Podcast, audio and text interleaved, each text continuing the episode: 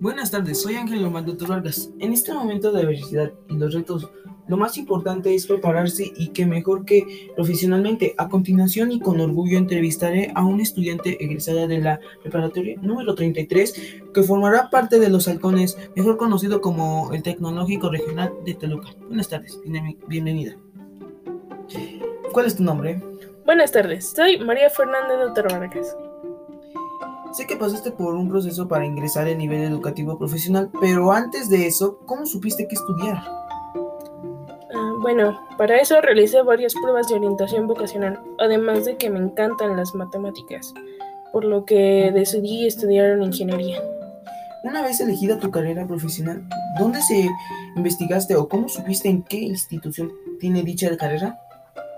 Indagué en internet qué instituciones ofrecen la carrera que yo elegí, que es Ingeniería en Gestión Empresarial.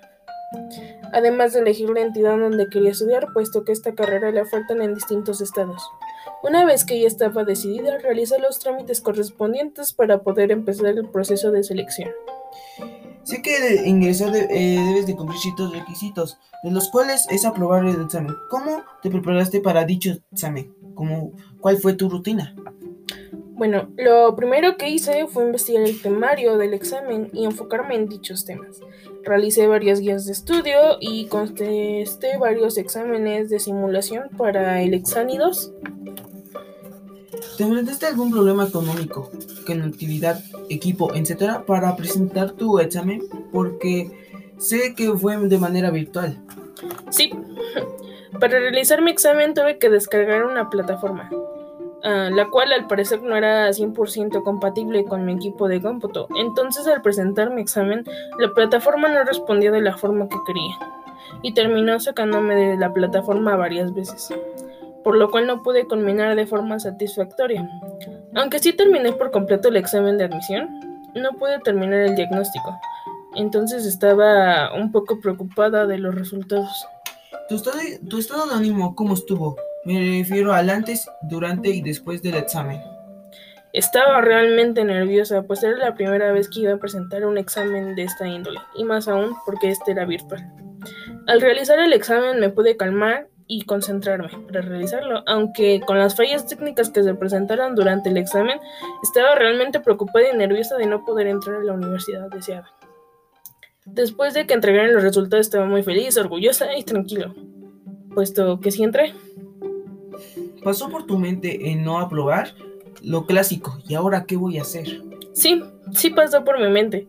No estaba muy segura de qué hacer si no entraba, pero mi plan era seguir estudiando. Pensé enfocarme en seguir aprendiendo música. Tuve que dejarlo por algunas razones personales, entonces pensaba retomarlo.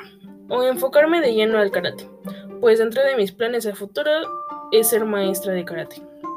Afortunadamente entraste y a la carrera que elegiste ¿Y ahora qué sigue? ¿Por qué dicen que es fácil entrar? Pero lo difícil es mantenerse y salir exitosa.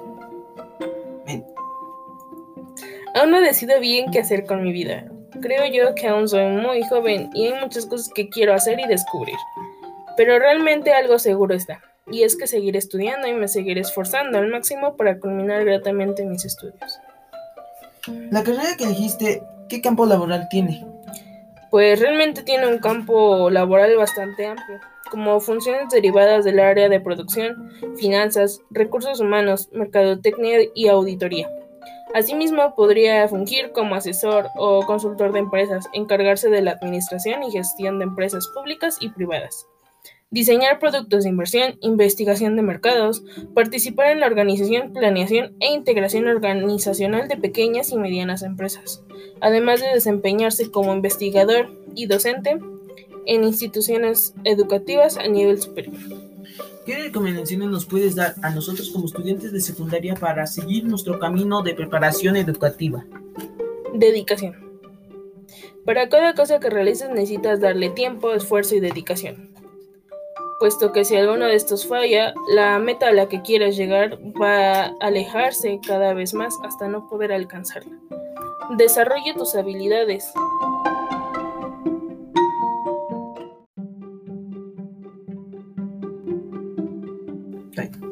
Y desarrollarla al máximo.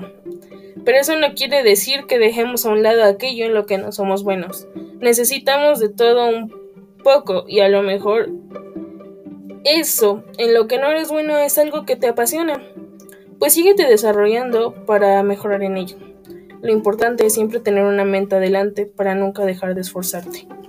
Muchas gracias por tu tiempo y cooperación para responder cada una de nuestras preguntas. Me despido de ustedes compañeros y maestra, esperando que les haya gustado y servido de algo esta entrevista. Excelente día les deseo. Ángel Román Toto Vargas.